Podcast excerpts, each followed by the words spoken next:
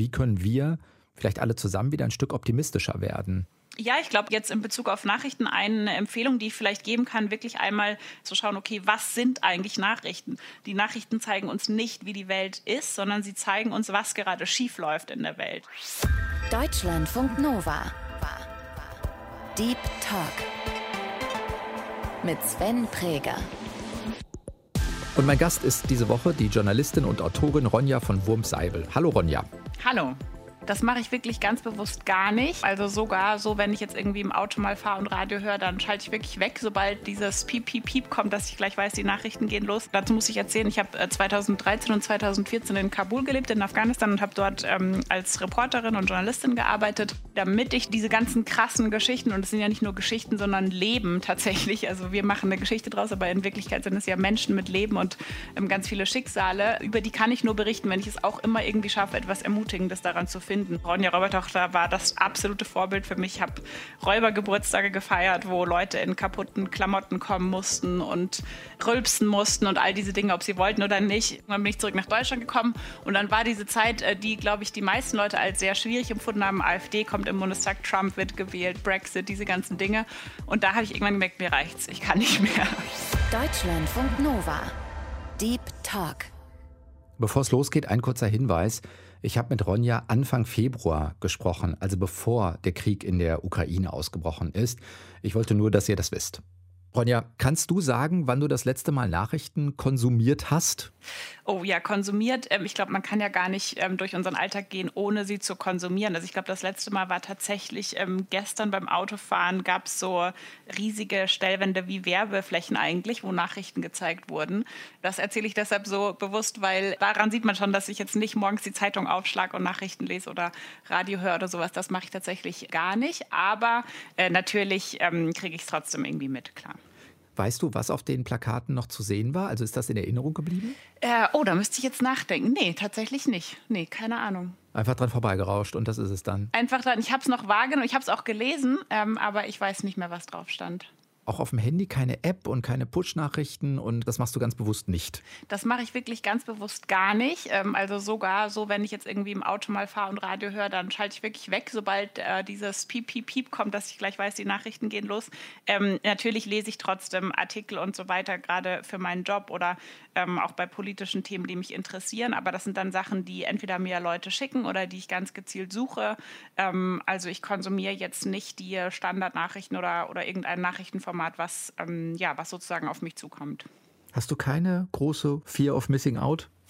Überhaupt nicht. Am Anfang tatsächlich schon. Also ich mache das jetzt schon seit ein paar Jahren so und am Anfang hatte ich schon, gerade auch weil ich ja Journalistin bin und auch, ähm, auch ein sehr politischer Mensch bin, hatte ich am Anfang schon ähm, ja, Sorge oder irgendwie das Gefühl, vielleicht ich wäre dann vielleicht politisch nicht mehr informiert, nicht mehr auf dem Laufenden und habe dann aber gemerkt, dass eigentlich genau das Gegenteil passiert ist, weil ich ja nicht gar nichts mehr konsumiere, sondern eben anders. Also ich lese ganz viele Bücher, ich lese auch, wie gesagt, nach wie vor nachrichtliche Texte, wenn man so will, oder Hörstücke oder Podcasts oder sowas aber eben dann sehr ausgewählte. Und oft sind das dann Stücke, die sich halt eingehender mit einem Thema beschäftigen und die vielleicht auch mal länger sind, die ich am Stück höre, wo ich konzentriert bin, wo ich aufmerksam bin. Und äh, wie ich gerade gesagt habe, die Nachrichtenfläche, die ich gestern Abend gelesen habe, ich weiß nicht mal mehr das Thema davon. ähm, also das ist eben, das rauscht bei mir so durch. Ähm, und die anderen Sachen habe ich eben das Gefühl, dass ich äh, deutlich informierter bin seither und eben auch mehr so längerfristige Entwicklungen im Blick habe, weil Nachrichten sind ja oft wirklich so von Tag zu Tag. Was hat sich heute neu getan? Getan im Vergleich zu gestern. Und das sind eben nicht immer die wichtigsten Entwicklungen eigentlich. Ronja von Wurmseibel ist Reporterin, Journalistin, Autorin. Sie ist Jahrgang 1986 und hat Politikwissenschaft in München studiert.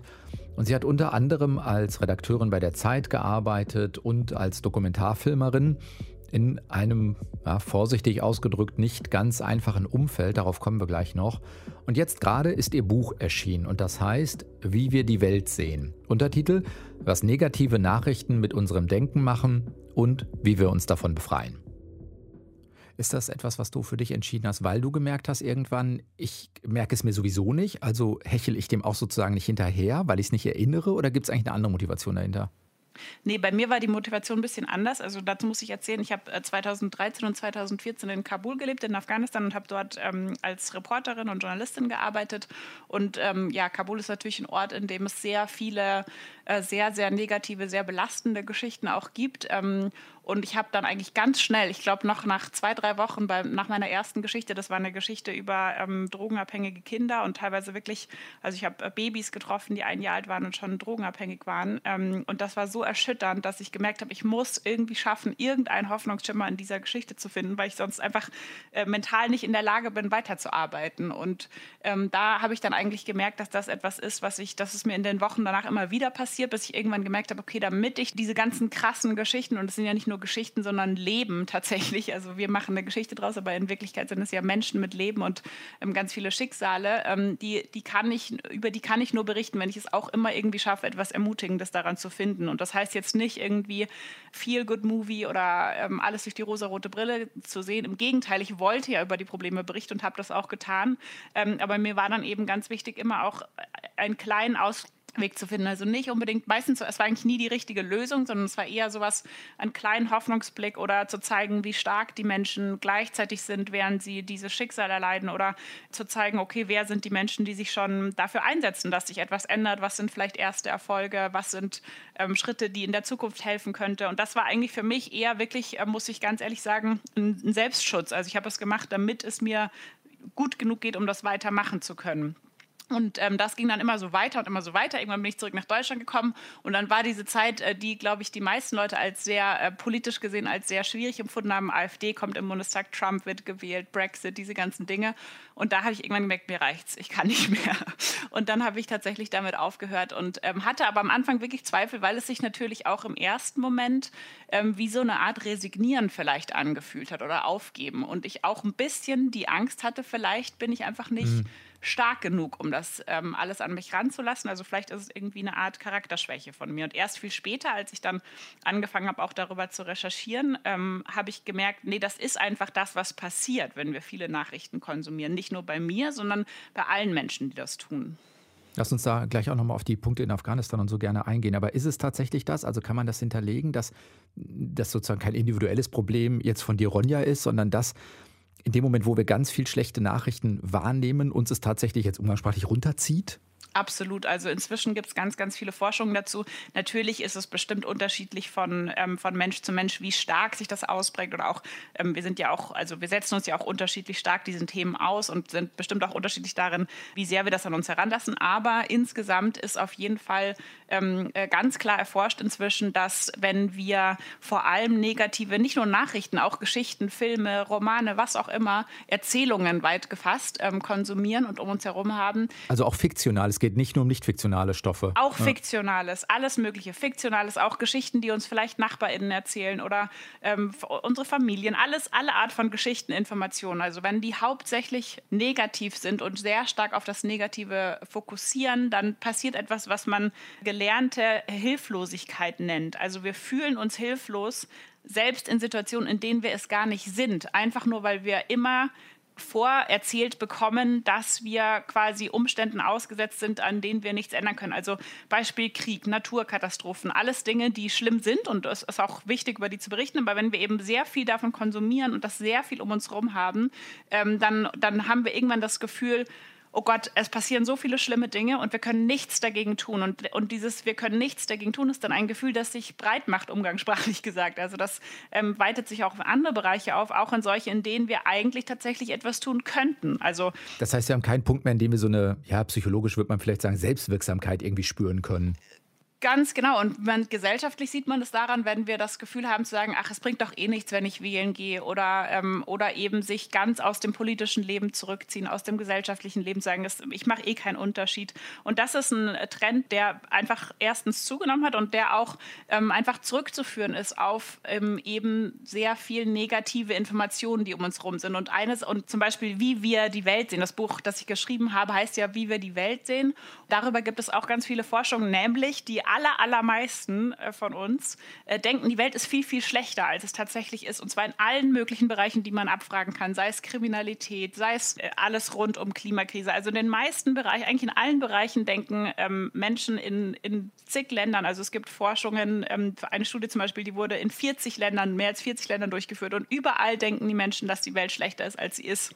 Kann man beschreiben, wie weit sowas geht? Also du schreibst in deinem Buch zum Beispiel von einer prätraumatischen Belastungsstörung. Also posttraumatische Belastungsstörung hat man vielleicht schon mal gehört. Das ist, wenn ich was Schlimmes erlebt habe und sozusagen ich das irgendwie noch verarbeiten muss und merke, ah, es kommt noch mal hoch, jetzt ein bisschen umgangssprachlich ausgedrückt. Du schreibst aber sowas sinngemäß wie, bei Berichterstattung über Anschlägen geht das so weit, dass man ständig Sorge davor hat, dass man jetzt dabei ist, wenn der nächste Anschlag passiert. Also deshalb prätraumatisch. Ich gehe so weit in die Angst und Sorge rein, dass es mich lähmt.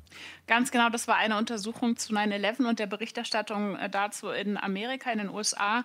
Und ähm, dort haben eben ForscherInnen festgestellt, dass natürlich nicht bei allen, aber bei einigen Menschen, die sehr stark Nachrichten konsumiert haben und die auch, ähm, also in den USA war auch danach wirklich, ähm, ja, wurde so eine Art Warnsystem eingeführt. Es gab allgemein viel mehr Warnungen über Terror und Anschläge. Es war sehr, sehr präsent. Und da ist tatsächlich bei einigen Leuten, die untersucht worden sind oder befragt worden sind, hat sich herausgestellt, dass im Prinzip das, was sie beschreiben, einer, ja, einer traumatischen Belastungsstörung äh, gleichkommt, nur dass das traumatische Erlebnis gar nicht eingetreten ist. Also die Angst vor dem Erlebnis reicht dann aus, um ganz ähnliche oder teilweise identische Reaktionen hervorzurufen. Ich glaube, ein Punkt, wo das zumindest viele in meinem Umfeld auch so, so ähnlich beschrieben haben, war jetzt die ganze Berichterstattung über ähm, Covid in den letzten zwei Jahren, dass manche Leute wirklich ähm, das Gefühl hatten, okay, ich habe nur noch das in meinem Kopf und ich bin eigentlich wie gelähmt und traue mich nirgendwo mehr hingehen und, und über einem Maß hinaus, also jetzt nicht über dem Maß, wo man sagt, das nimmt man ernst und man unternimmt die entsprechenden Sicherheitsmaßnahmen, was ja auf jeden Fall auch wichtig und gut ist, ähm, aber dass es dann eben so, so viel Platz sein, dass eigentlich nichts anderes mehr Platz hat. Und das ist, sind eben Dinge, die schon passieren können. Jetzt kann man ja als Journalist irgendwie sagen, jetzt sind wir beide in dieser Branche auch unterwegs. Also wir, wissen wahrscheinlich beide, dass also sowas wie wer hat es zuerst und in welchem Nachrichtenportal hat man es und für wen arbeitet man? Also dass durchaus auch eine, wie soll ich das sagen, Ego-Währung in unserer Branche ist. Hast du da selbst irgendwie Irritation mal gespürt, wenn man als Journalist sagt, nee, Nachrichten nehme ich eigentlich so nicht mehr wahr, selbst mit der Erklärung, die du vorhin gesagt hast, also du nimmst es anders wahr, ist es ja trotzdem erstmal etwas, also sich gegen etwas zu wenden, was einen sehr hohen Stellenwert in der eigenen Branche hat. Absolut, also der Reflex ist, es ist unterschiedlich, ehrlich gesagt. Also bei, die, die Reaktion, die ich öfter erlebe, ist, dass Leute sagen so, oh Gott, kann ich voll verstehen, will ich auch schon lange, ich traue mich irgendwie noch nicht. Das sind alles keine Journalisten. Das sind tatsächlich JournalistInnen, die das sagen, die aber eben selber dann Angst haben, was zu verpassen oder die eben denken, okay, vielleicht kann ich meine Arbeit nicht mehr machen, FOMO eben, dass ich irgendwie, ja, dass ich dann nicht mehr mithalten kann sozusagen. Es gibt aber auch die Reaktion von Leuten, die das quasi falsch verstehen, würde ich aus meiner Sicht sagen, und quasi denken, ich entziehe mich den, dem Negativen in der Welt, was äh, wirklich überhaupt nicht der Fall ist. Ich bin ein sehr politischer Mensch. Ich ähm, weiß auch über viele Dinge Bescheid, die negativ sind. Aber ähm, ich sorge eben dafür, dass das nicht den ganzen Tag um mich rum ist. Und gerade weil ich das tue, habe ich sogar das Gefühl, dass ich mich dem vielleicht an der einen oder anderen Stelle gezielter und dadurch intensiver aussetzen kann, weil ich es eben nicht die ganze Zeit als Dauerbeschallung um mich herum habe. Kann ich dann sagen, okay, bei den Themen, die mir wichtig sind und wo ich auch etwas bewirken möchte, da fuchse ich mich jetzt rein und da weiß ich dann genau Bescheid und da weiß ich dann eben auch, was ich tun kann. Weil damit ich etwas tun kann, muss ich das Problem schon durchaus kennen. Also es hilft aus meiner Sicht nichts, die Probleme einfach nicht anzuschauen das wäre dann der totale Eskapismus, das möchte ich nicht, das empfehle ich auch nicht, ähm, sondern es geht eigentlich darum, die Probleme anzuschauen und dann aber damit nicht aufzuhören, sondern in einem zweiten Schritt zu sagen, und was jetzt, um es mal so banal zu sagen. Und das ist eigentlich, das kann man auch bei Nachrichten tun, äh, das funktioniert sehr, sehr gut. Es gibt auch ähm, ja, ganz viele Untersuchungen zwischen zeigen, dass Leute das auch sehr, sehr gut annehmen, dass es auch gewünscht ist, dass es eine Nachfrage danach gibt und das ist eigentlich so ein bisschen mein Ansatz. Das, was Ronja hier schildert, ist eine Bewegung oder Denkweise, für die es auch einen ja, oder sogar mehrere Begriffe gibt. Das wird häufig Constructive Journalism genannt, also konstruktiver Journalismus, aber auch Solution-Orientated Journalism, also sowas wie lösungsorientierter Journalismus. Die Idee dahinter ist, Journalismus soll nicht alleine nur auf Probleme hinweisen und über Missstände und Katastrophen berichten, sondern auch Lösungsvorschläge vermitteln, einen Schritt weiterdenken. Das ist tendenziell was, was nicht ganz tief im journalistischen Selbstverständnis verankert ist. Die Denkweise ist vor allen Dingen in Skandinavien groß geworden, in Dänemark schon vor 15 Jahren in etwa. Und immer noch sind wir vielleicht in Deutschland eher in so einer Art Entwicklungsstadium. Auch weil das häufig missverstanden wird. Die Kritik daran ist unter anderem, man solle jetzt angeblich nur noch über positive Ereignisse berichten. Das meint konstruktiver Journalismus aber eigentlich nicht. Aus meiner Sicht ist eigentlich wichtig, äh, kritisch unkonstruktiv zu berichten. Also schon die Probleme wirklich anzuschauen und auch, ähm, auch äh, detailliert zu berichten, auch unter Umständen investigativ zu berichten und dann aber eben in einem zweiten Schritt zu sagen, okay, und was jetzt? Und dann beides zu berichten, eben nicht nur das eine, sondern auch das andere zusammen. Meine Wahrnehmung von zumindest deutschen Nachrichtensendungen in allen Medien, Portalen ähm, ist doch sehr stark, a, das ist sehr, wie du es vorhin auch geschildert hast, ereignisorientiert, was ist heute neu oder anders. Und das Zweite eben auch in einer gewissen Kürze, was ja auch bedeutet, die Differenziertheit, die du jetzt gerade ansprichst, die das ja auch braucht, also sowohl Probleme als auch konstruktive Ansätze zu schildern, ist halt länger, als nur zu sagen, XY ist passiert. Absolut, in, den, in der Regel ja. Es gibt aber auch, ähm, wenn wir es jetzt mal ganz im Detail anschauen, Ausnahmen. Also zum Beispiel kann ich sagen, ähm, beim Beispiel Afghanistan, da kenne ich mich jetzt nun mal gut aus, weil ich da lange gelebt habe und auch danach das noch ähm, eine wichtige Rolle in meinem beruflichen Leben gespielt hat. Da wird zum Beispiel oft über einzelne Anschläge berichtet, ähm, wenn die besonders groß oder dramatisch waren. Das sind natürlich beeindruckende Bilder, aber politisch ist ein einzelner Anschlag ehrlich gesagt nicht sehr relevant. Ähm, die passieren sehr, sehr häufig. Es ist wichtig, insgesamt darüber zu berichten, aber politisch ist das eigentlich eine totale Nichtsaussage. Ähm, währenddessen bei ähm, so Ereignissen, es gab einmal einen dreitägigen Waffenstillstand, was ein total äh, besonderes Ereignis war, oder einen Friedensmarsch, wo hunderte Menschen durchs ganze Land gezogen sind, durch Wüste teilweise tagelang gelaufen sind, um eben Frieden zu fordern. Und das sind Dinge, die, die sind genauso, also die sind politisch mindestens genauso relevant.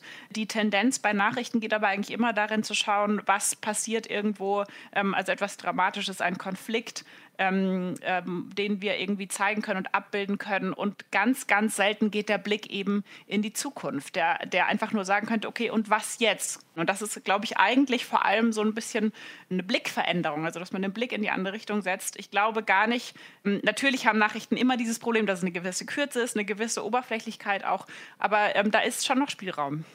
Hast du die Sorge, dass das vielleicht auch zu, also so wie es vielleicht bislang noch ein bisschen in Deutschland mehr gemacht wird, dass das auch so zu verfestigten Klischees führt. Also ich erwische mich dabei, wenn du mich jetzt gefragt hättest, was weiß ich zu, ähm, zu Afghanistan. Die Assoziationen sind ja wahrscheinlich sowas wie Drogen und Krieg. Und das ist das, was natürlich in solchen Nachrichten dann auch immer wieder reproduziert wird. Also eine differenzierte Blickweise oder Sichtweise wird dadurch ja auch schwieriger, weil wir immer wieder in diesen Klischees unterwegs sind, die ja auch darauf dann uns reagieren lassen. Absolut und die auch bestimmen, wo wir in Zukunft ähm, hinschauen. Also wenn du jetzt zum Beispiel sagst, Afghanistan, Drogen und Krieg, dann ist der Reflex automatisch, ohne dass du was dafür kannst, dass du, äh, wenn du das nächste Mal ähm, Nachrichten hörst im Zusammenhang mit äh, Drogen oder Krieg aus Afghanistan, dass du sie für relevanter einschätzt, als wenn es aus anderen Bereichen kommt, weil du einfach denkst, das ist doch das wichtige Thema dort. Und das ist eben etwas, was ähm, in Auslandsberichterstattung total krass und auch äh, deutlich äh, zu sehen ist, weil da ist natürlich ja, weil wir alle natürlich andere Länder nicht so gut kennen wie unser eigenes oder auch ähm, ja, aus der Ferne natürlich Vorurteile leichter passieren. Ähm, ein Bekannter von mir, der hat jahrelang für, ähm, als, als Korrespondent für ein äh, deutsches Medium gearbeitet und der hat gesagt, er hat eigentlich immer nur diese Anfragen bekommen. In Afghanistan war es äh, quasi, er hat es immer so genannt, Bombs and Beards, also Bomben und Bärte. Ähm, äh, dann war er in Australien, da waren es dann äh, giftige Tiergeschichten und so weiter. Also, ähm, äh, dass man eben merkt, okay, es gibt so eine, so eine ganz krasse Einschränkung eigentlich, was wir für erzählenswert halten oder nicht. Und das geht eben weit über Nachrichten heraus. Ich erinnere mich an meine Oma, die hat ähm, in, in der Nähe von Münster gewohnt, in Haltern, in einem ähm, Haltern am See. Haltern am See, genau. Ähm, und, ähm, und das ist etwas weiter weg von mir daheim. Das heißt, ich habe sie immer so zwei, dreimal im Jahr gesehen. Und jedes Mal, wenn ich zu ihr gekommen bin, hat sie erzählt, ja, wer alles gestorben ist im Dorf und was passiert ist und wer Krebs bekommen hat und spielsüchtig geworden ist und wer sich getrennt hat. Und ich, ich habe wirklich noch körperlich diesen Moment in Erinnerung, wo ich dachte, so Gott, die armen Menschen in Haltern am See, da passieren ja nur die schrecklichsten Dinge.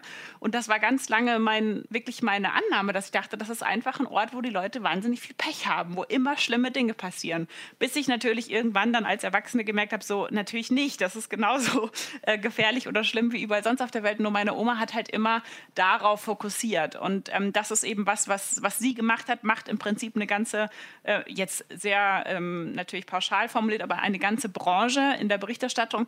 Aber, und das ist ganz wichtig, es geht eben weit über Berichterstattung heraus. Also auch in äh, Spielfilmen passiert es, auch in vielen Romanen und vor allem, was aus meiner Sicht, glaube ich, das Prägendste sogar ist in unseren täglichen Gesprächen. Also ganz häufig erzählen wir Leuten, äh, gerade so auf einer Smalltalk-Ebene, was alles schiefgegangen ist. Der Zug hatte Verspätung, die Handwerker sind nicht pünktlich gekommen.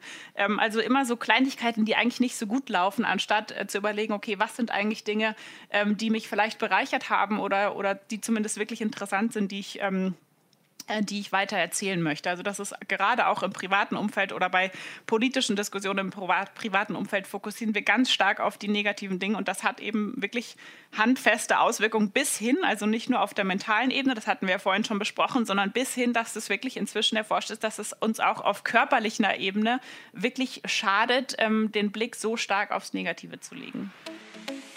Ronja, wir haben mit jedem Gast eine kleine Spontanitätsübung vor, um unsere Gäste noch ein bisschen besser kennenzulernen. Schau doch mal, ob du die ähm, folgenden Sätze vervollständigen kannst. Mhm. Das fällt mir in meinem Job am schwersten. Ähm, nicht missmutig zu werden. Ist das immer noch so? Also es wird ja. nicht leichter über die Jahre sozusagen in Anführungszeichen? Ähm, ich finde das deswegen schwierig, weil ich natürlich einen anderen Weg für mich inzwischen gefunden habe. Ähm, aber innerhalb der Branche, wenn ich da sehr viel Kontakt habe, das äh, natürlich absolut noch nicht äh, die Mehrheit ist. Und ich da einfach ganz oft das Gefühl habe, gerade weil ich es anders mache, gerade weil ich es jetzt so gut durchdrungen habe, was eben der Fokus auf negativen Nachrichten mit uns gesellschaftlich macht, finde ich es oft als, ja, sehe ich halt, was passiert. Also ich sehe, wie viele Leute runtergezogen werden, weil sie Nachrichten konsumieren. Und ich sehe auch, dass es ja nicht, äh, keine Redaktion denkt sich, ja, ach, heute machen wir jetzt mal alle unsere äh, LeserInnen und ZuhörerInnen so richtig schlecht gelaunt. Das will ja niemand. Das ist ja was, was passiert, obwohl es niemand möchte. Der Gedanke dahinter ist ja bei den allermeisten, nein, wir berichten jetzt so dramatisch wie möglich, um den Leuten wirklich klar zu machen, wie groß dieses Problem ist und um sie dann ähm, äh, quasi aufzurütteln und zum Handeln zu bewegen. Aber es ist eben erforscht, dass genau das Gegenteil passiert und Leute nicht aufgerüttelt werden, sondern sagen, oh Gott, es ist so schlimm, ich kann sowieso nichts tun, machen wir lieber nichts. Und, ähm, und das, das finde ich schon, ähm, je mehr ich das natürlich sehe, äh, desto mehr sehe ich auch, wie viel Potenzial da natürlich ist zum Verändern. Aber ähm, ich sehe natürlich auch stark, dass ja, dass das eben noch nicht überall passiert. Ronja Räubertochter ist? Äh, früher mein absolutes Vorbild gewesen als Kind. Ähm, mein, Ronja ist eigentlich mein dritter Name. Ich heiße Barbara Pauline Ronja und ich habe dann äh, konnte Barbara nie schreiben, weil das waren, sind ja nur drei Buchstaben im Prinzip, aber ich habe immer die Reihenfolge komplett durcheinander gewürfelt und das hat mich wahnsinnig frustriert. Und dann habe ich im Kindergarten immer meine Bilder mit Ronja unterschrieben, aber niemand wusste natürlich, wer das ist, weil ich ja eigentlich Barbara hieß. Und als ich dann in die Grundschule kam, habe ich gesagt, okay, ich möchte einfach jetzt selber meine Hefte beschriften beschriften können und ab jetzt heiße ich Ronja. Und ähm, damit einherging dann auch, dass ich wirklich, ähm, ja, Ronja Räubertochter war das absolute Vorbild für mich. Ich habe Räubergeburtstage gefeiert, wo Leute in kaputten Klamotten kommen mussten und ähm, rülpsen mussten und all diese Dinge, ob sie wollten oder nicht. Frühlingsfurze. Früh, ja, so ungefähr. ähm, und äh, meine armen Freundinnen habe ich immer dazu äh, überreden wollen, ähm, sehr hartnäckig, dass wir im Garten übernachten und uns nur draußen aufhalten und so. Also ich war voll auf Abenteuer aus und ähm, es ist ja eine sehr, sehr äh, mutige Figur, Ronja Räubertochter. Und ähm, da äh, und auch sehr unerschrocken vor allem. Und ähm, das hat mir total imponiert als Kind. Wenn ich nicht Journalistin geworden wäre?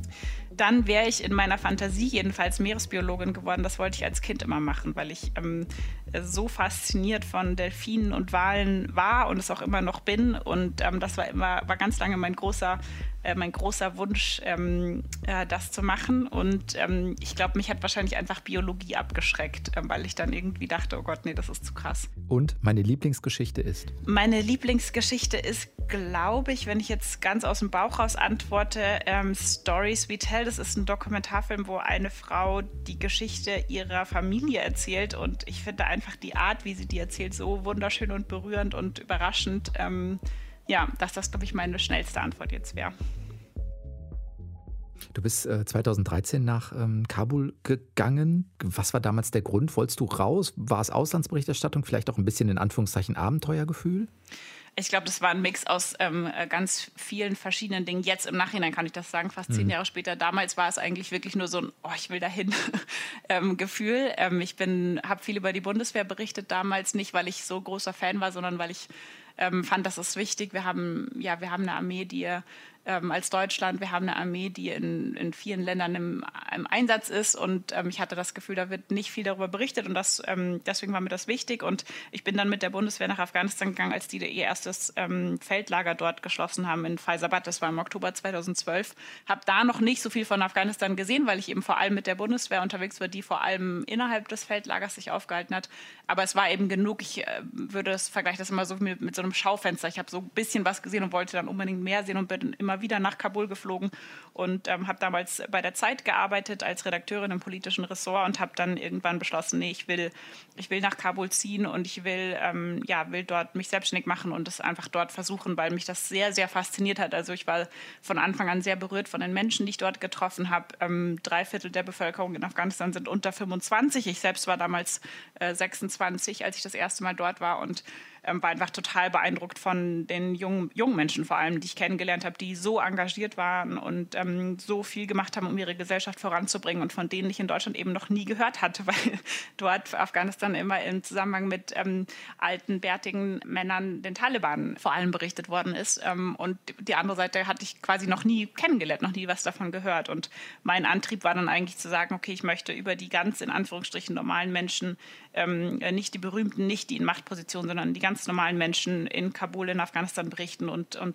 versuchen möglichst gut zu zeigen, was es eigentlich bedeutet, im Krieg zu leben. Hast du Geschichten im Kopf, die, die konstruktiver dich bis heute begleitet haben? Hast du die gefunden? In Afghanistan? Hm. Jein, also was die äh, afghanische Seite angeht, ja. Also ich trenne das deshalb so bewusst, weil, das, weil ich das tatsächlich sehr unterschiedlich wahrgenommen habe. Also ich habe wahnsinnig beeindruckende Menschen kennengelernt, nicht nur als, als Personen, sondern auch eben, was sie tun. Zum Beispiel den damaligen Leiter der afghanischen Minenräumer, die zu den erfahrensten auf der ganzen Welt gehören, aus einem natürlich sehr traurigen Grund, weil sie einfach seit Jahrzehnten damit beschäftigt sind, aber der... Ähm, ganz früh in seiner beruflichen Karriere einen Kollegen verloren hat beim Minenräumen und dieser Kollege ihn, ähm, ja, der quasi neben ihm dann gestorben ist und der ihm gesagt hat, bitte hör nicht auf, äh, unser Land zu säubern, bis alle Minen geräumt sind. Und ähm, nicht nur Minen, sondern auch Blindgänger und der eben wirklich ähm, ja seine ganze Leidenschaft da reingesteckt hat, das Land sicherer zu machen. Und ähm, das hat mich wirklich sehr inspiriert und mir auch sehr viel Mut gemacht und mir auch gezeigt, dass ähm, Veränderung eben an vielen Stellen passiert und nicht einmal beschlossen wird und dann so durchgesetzt wird, sondern dass eben jede und jeder da ganz viel tun kann. Das Gegenteil war dann sozusagen oft auf der Seite der deutschen Politik, weil ich da eben total ja, ernüchtert worden bin darüber, wie viel eigentlich in einem äh, jetzt speziell in Afghanistan, ich vermute, es ist in, in, in mehreren Ländern so, aber wie viel eigentlich ähm, ja, abseits der Aufmerksamkeit passiert, was wir uns hier gar nicht hätten vorstellen können. Also beim Beispiel Blindgänger, dass eben äh, zum Beispiel die Bundeswehr eben nicht alle ihre Blindgänger, Blindgänger sind ähm, äh, sind quasi äh, Minen, die noch nicht äh, explodiert sind, aber ja, keine Minen. Minen sind ja inzwischen verboten, aber Munition, die noch nicht explodiert sind und im Prinzip wie kleine Minen funktionieren. Also wenn man sie anfasst, wenn man aus Versehen drauftritt, wenn Kinder mit ihnen spielen, was häufiger passiert, weil sie nicht wissen, was es ist, zum Beispiel, ähm, dann explodieren sie und funktio funktionieren im Prinzip wie kleine Minen und wahnsinnig viele Menschen in Afghanistan sind deswegen verletzt, sind gestorben. Die allermeisten Opfer sind Kinder und äh, da hat zum Beispiel die Bundeswehr bis heute eben nicht alle ihre Blindgänger geräumt und so sind ganz, ja, wahnsinnig viele Menschen auf komplett unnötige Weise ähm, äh, gefährdet und werden verletzt und, und sterben auch. Und das sind dann eben Dinge, die mich dann schon ernüchtert haben, weil auch nachdem wir darüber berichtet haben und es viel politischen Druck gab, einfach fast nichts passiert ist. Und das sind dann, das war quasi der ernüchternde Teil, ähm, aber der konstruktive Teil war wirklich immer zu sehen, okay, krass, wie viel Menschen tun können, ähm, nicht nur für sich selbst, sondern auch für andere und das auch tun über Jahre, über Jahrzehnte, ganz egal, welche Schwierigkeiten sich ihnen in den Weg stellen und was sie damit erreichen können. Und das ist, hat mich, glaube ich, wirklich, äh, oder nicht glaube ich, sondern das hat mich auf jeden Fall äh, bis heute wahnsinnig geprägt. Ich hake da nochmal eben ein, weil ich das wirklich beeindruckend finde. Immer wieder nach guten Ansätzen zu suchen, sich nicht entmutigen zu lassen, bewusst aus dieser Negativschleife aktiv auszusteigen, ohne die Probleme zu ignorieren ist mir zum Beispiel in den vergangenen zwei Jahren in der Pandemie immer wieder schwergefallen, wenn ich ehrlich bin. Ich kann mir vorstellen, dass das unter den Bedingungen, unter denen Ronja in Afghanistan gearbeitet hat, auch immer wieder eine sehr, sehr große Herausforderung war. Wo holst du dir dann, weil ich denke auch bei dem Minenräumer, der einen Kollegen verliert, der Kollege sagt, hör damit nicht auf. Das ist eine Aufgabe sozusagen, an der kann der nur scheitern. Der wird sein Leben lang Minen räumen können und trotzdem das Land wird nicht, äh, nicht minenfrei äh, irgendwie sein. Dann die Geschichte, dass Kinder und, oder Jugendliche vor allen Dingen darunter leiden oder so. Also woher holst du dir dann persönlich Hoffnung? Ja, indem ich eigentlich immer zu den Leuten schaue, die eben was dagegen tun und ähm, versuche nicht an dem Ziel den Fortschritt zu messen, sondern an dem, was unterwegs passiert. Also zu sagen, diejenigen, die sich für Frieden einsetzen, sind nicht unnütz oder nicht unwichtig, nur weil der Frieden noch nicht da ist oder weil er vielleicht auch gescheitert ist, aber sondern es ist trotzdem wichtig, das zu tun und mir wirklich immer vor Augen zu führen, wie kleinteilig Veränderung passiert. Also dass ein einzelner Mensch, der ähm, jetzt bei dem Minenräumer zum Beispiel, der es natürlich nicht schafft, sein ganzes Land zu säubern, aber wie viele Menschen, wie vielen Menschen er unterwegs Mut gemacht hat und vielleicht dazu motiviert hat, ihr Leben zu verändern oder kleinere andere Schritte zu gehen. Und da habe ich eigentlich die Erfahrung gemacht, je mehr ich nach diesen Leuten, auf diese Leute schaue, die wirklich etwas tun, tun und auch äh, lerne zu verstehen, wie, wie, wie genau passiert eigentlich gesellschaftlicher Wandel, welche Schritte sind dafür nötig, ähm, wo fängt es an, was ist dann nötig? Und so weiter. Dazu gibt es ja auch ganz viel Forschung. Desto mehr sehe ich das eigentlich und desto mehr ermutigt mich das dann. Und ähm,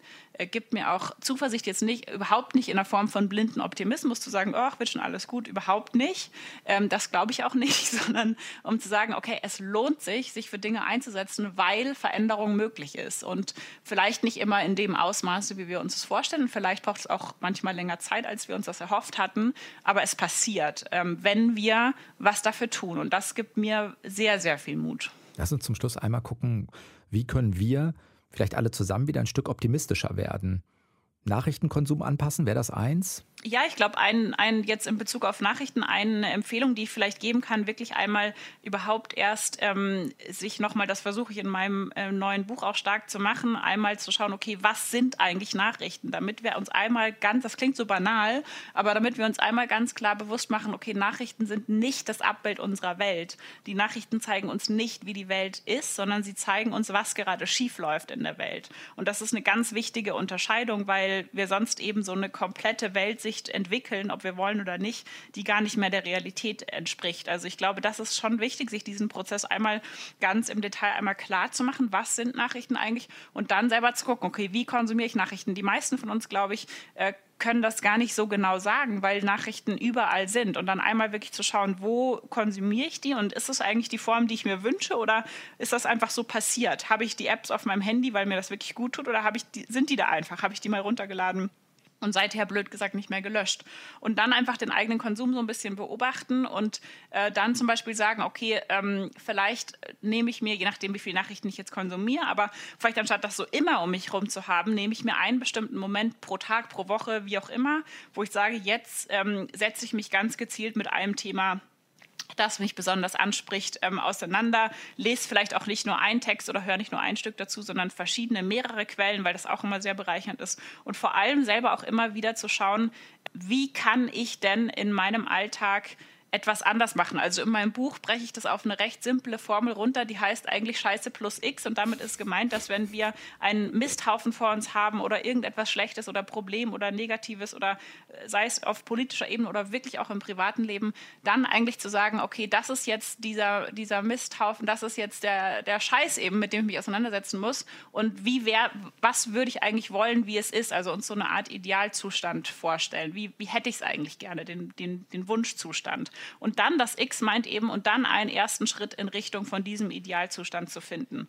Und ähm, das ist eine Formel, die ich äh, wirklich, das klingt alles so wahnsinnig banal. Es ist auch nicht schwer zu verstehen. Das etwas schwieriger ist, sich das anzugewöhnen, das zu trainieren, weil eben unser Umfeld eigentlich genau immer das Gegenteil macht, nämlich immer zu gucken, aber was läuft denn schief und auch ähm, dann immer wieder uns da so zurückzuholen. Aber das ist eigentlich die Kunst, dann das wirklich nicht wieder zu vergessen und uns immer wieder daran zu erinnern und da eben vielleicht auch Momente in unserem eigenen Alltag finden oder Rituale oder so, die uns dabei helfen, ja, das immer uns immer wieder so bewusst zu machen. Und ich persönlich, also ich mache das jetzt seit fast zehn Jahren und habe dabei auch ganz äh, lustige Entwicklungen gehabt. Also ich habe zum Beispiel dann, als ich beruflich angefangen habe, äh, nicht mehr nur auf das Negative zu schauen, habe ich am Anfang gemerkt, dass sich das einfach nur verlagert hat, dass ich stattdessen dann in meinem privaten Gespräch unfassbar negativ geworden bin und da wie so ein Ventil einfach in diese Richtung alles abgelassen habe, bis ich gemerkt habe, so, oh, das ist irgendwie auch nicht das Richtige. Und dann, also ich glaube, es ist schon ein Prozess, der auch bei mir jedenfalls etwas länger dauert, ähm, aber der sich ab Tag 1 wirklich total lohnt. Und wir dürfen ja nicht vergessen, Geschichten, die wir konsumieren, Nachrichten, wie gesagt, es sind nicht nur Nachrichten, Geschichten, die wir hören, Filme, die wir gucken, Romane, die wir lesen, all das formt unseren Blick auf die Welt. Es es prägt unsere Entscheidungen. Wir entscheiden, wohin wir in Urlaub fahren, wie wir unsere Kinder erziehen, ob wir überhaupt welche bekommen, welche Sachen wir kaufen, wem wir vertrauen, wem wir misstrauen. Das alles entscheiden wir auf Basis von Geschichten, die wir hören. Wir Menschen sind ganz, ganz wesentlich geprägt von Geschichten. Und deswegen ist es so wichtig zu hinterfragen, welche Geschichten erzählen wir uns da eigentlich die ganze Zeit. Und wie die konstruktiv sein können und lösungsorientiert. Das hat Ronja von Wurmseibel erzählt. Vielen Dank, dass du da warst im Deep Talk diese Woche. Vielen Dank. Das war der Deep Talk für diese Woche. Wenn es euch gefällt, dann lasst uns gerne ein paar Sterne auf den entsprechenden Plattformen da. Ich bin Sven Preger und wünsche euch noch eine gute Zeit. Macht's gut. Ciao. Deutschlandfunk Nova. Deep Talk.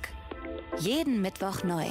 Auf deutschlandfunknova.de und überall, wo es Podcasts gibt. Deine Podcasts.